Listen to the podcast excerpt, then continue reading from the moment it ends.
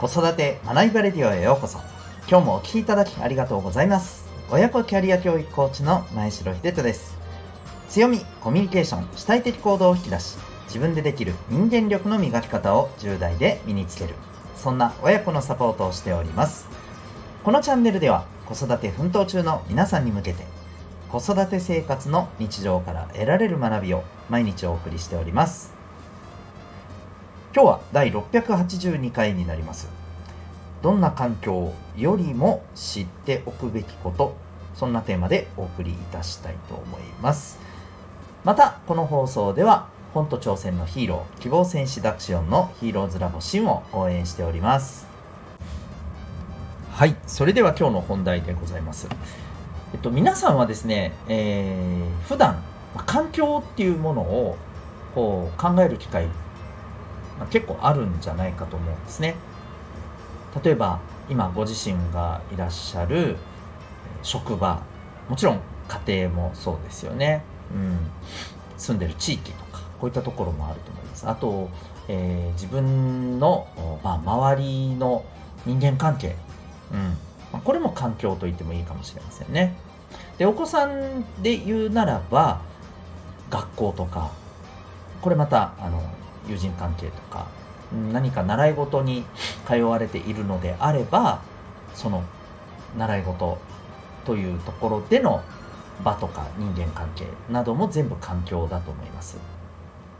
まあ、あのもっと言うとお子さんの場合進路先を考える時ってこの環境というものをすごく意識すると思うんですよね。で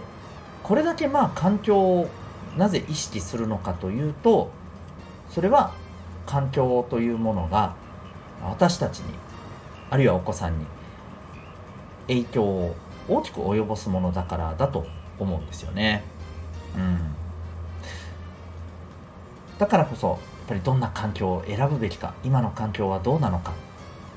こういったことを意識するのってとても多いと思いますし、まあ、どんな環境を選ぶべきかということを考えるのも非常に重要だと思います。ただですね、今日ちょっとここからが本題なんですけど、お伝えしたいのはですね、環境を考える、環境を選ぶということの前にですね、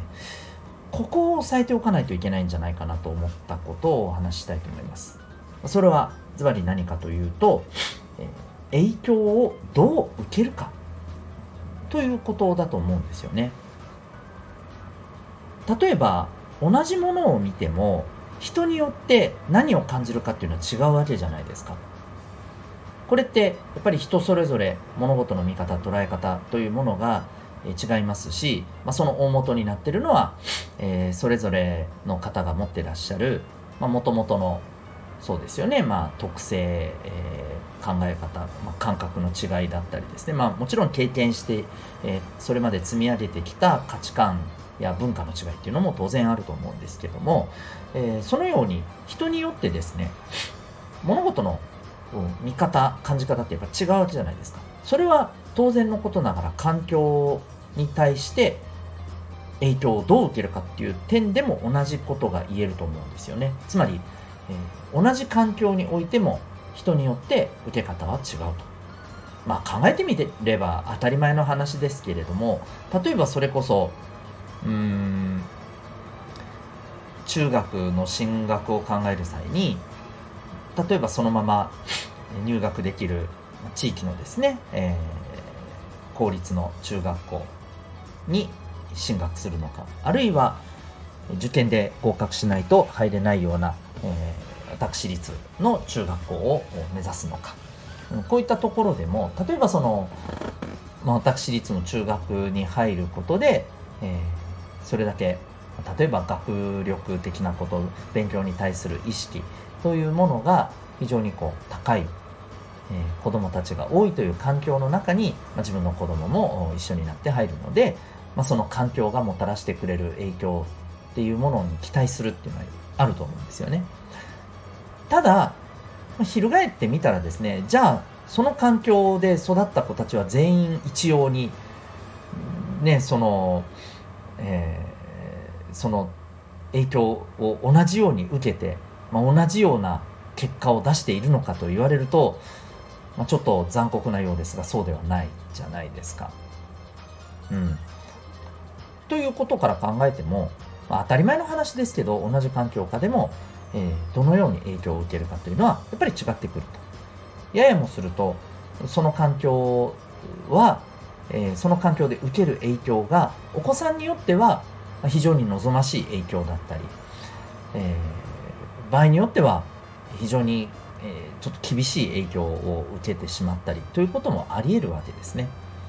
ということはです、えー、お子さんがですね環境に対してどのような影響を受けるのか、うん、例えば、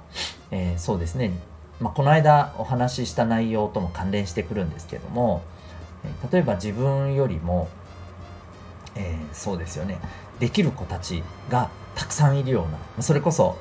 あの私立の中学に進むとこのような環境って、うん、あのなりがちだと思うんですけどそのような自分よりももうあのどんどんできる子がいっぱいいるという状況においてそれをどう影響として受け取るかですよね。むしろ刺激になって何くそと思って、えー、むしろ発奮材料になるようなそんな影響に転化する子もいれば逆にですねえ自分のそれまでだとこう自分がすごくできるんだと思ってたものが、まあ、本当に鼻をへし折られて、えー、鼻だけでなく、ね、心までへし折られてしまうというふうな影響を受けることだってもちろんあるわけですね。もちろん、あのー、だから、えー、何が言いたいかっていうと例えばそういうあの後者のような影響を受ける子はですねじゃあそんなところを目指すべきではないっていうことを言いたいのかというとそうではないです。うん、大事なのはですねどんな影響を受けるかということを踏まえた上でそこにどうサポートするか、うん、周りがどんな風なサポート体制を取るか。ということを、まあ、全部踏まえてですねそうあのー、こう物事に対して向き合うということじゃないのかなと思うんですよね。まあ、今ちょっとこう子育てという点でのお話になりましたけど子育てだけではなく私たち自身もですね意外と、うん、自分自身がこのような環境だったらどんな影響を受けがちなのかっていうことを意外と忘れたりしませんかね。まあ、もっと言うとうんこれは頑張り屋さんな方であればあるほどですねどんな影響であれプラスのあのものに転化していかなければいけないとかですね。うん、変にちょっと自分に対してですね、うん、なんていうのかな、うん、まあ、ネガティブなあの影響を受けちゃいけないみたいな、そんな自分ではダメだみたいな、うん、そういうふうにね、あの、こう、自分自身の、こう、まあ、感じ方っていうところを、そうですね、無理やりなんか抑え込んでしまうようなですね、自分のもともと持ってるものを無理やり抑え込んでしまうような、まあ、それが必要な場面もね、あることはあると思いますし、これまでそのようにして頑張ってきた方も多いとは思うんですよ。うん。とはいえですね、やっぱり自分自身の持っているこの影響の受け方、うん、傾向ということを知った上で、じゃあ、それを踏まえて、うん、自分をどのように自己管理していくかとか、うん、自分に対してどのようなケアを、まあ、セルフケアをしていくかとか、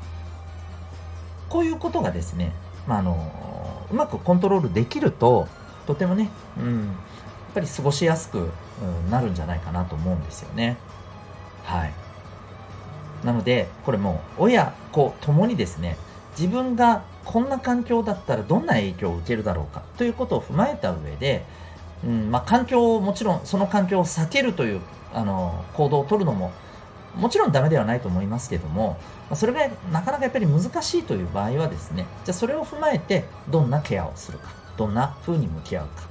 うん、自分の影響の受け方を知ってれば対応できることっていっぱいあると思いますので、えー、自分の,、まあこの受け方っていうところをしっかりと理解すること、ここが重要じゃないかなというふうに思います。はい。ぜひですね、えー、皆さんこれから、えー、まあ、今の環境というところに対してもそうですけれども、自分がどのような影響を受けてるか、それに対して、えまどのように、うん、対処していくのが、あのより望ましいのか、より自分の目指したい、実現したいことにつながっていくのか、そしてもちろんお子さんに関してもですね。どんなサポートを取っていくのかということを考えていく、えー、一つの材料としてみてはいかがでしょうか。ということで今日はですね、えー、環境を知ることよりも重要なことそんなテーマでお送りいたしました。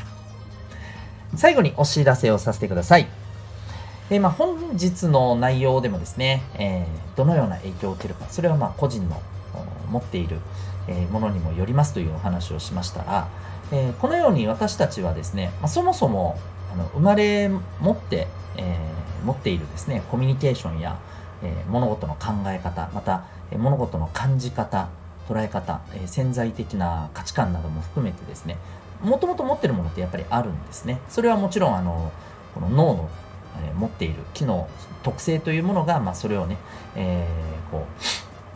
あのそこにつながってるわけなんですけれどもこの生まれ持った脳の特性というものをですね、え科学的かつ簡単に知ることができるとしたらいかがでしょうか、まあ、今日、えお話しした内容に関してもそうですし、えー、自分自身あるいはお子さんをですね、まあ、どのようにあの成長していくか成長させていくかということにもまたあのコミュニケーションをどのようにとっていくとより、えー、豊かな、え、関係性が作れるのか、より、自分の持っている強みを活かせるのか、こういったことにつながっていくと思うんですね。で、えー、ぜひですね、その特性を知る方法、これが実はですね、指紋を分析するという方法でございます。えー、何それ怪しいと思われた方はですね、あのぜひ、えー、概要欄のリンクからご覧になってみてください。えー、先に申し上げておくと、これは、え占いなどではなく、極めて科学的なアプローチによるものでございます。えー、指紋ナビ、指紋の分析に興味ある方は、えー、ぜひ、えー、リンク先ご覧になってみてください。それでは、えー、最後までお聴きいただきありがとうございました。また次回の放送でお会いいたしましょう。学び大き一日を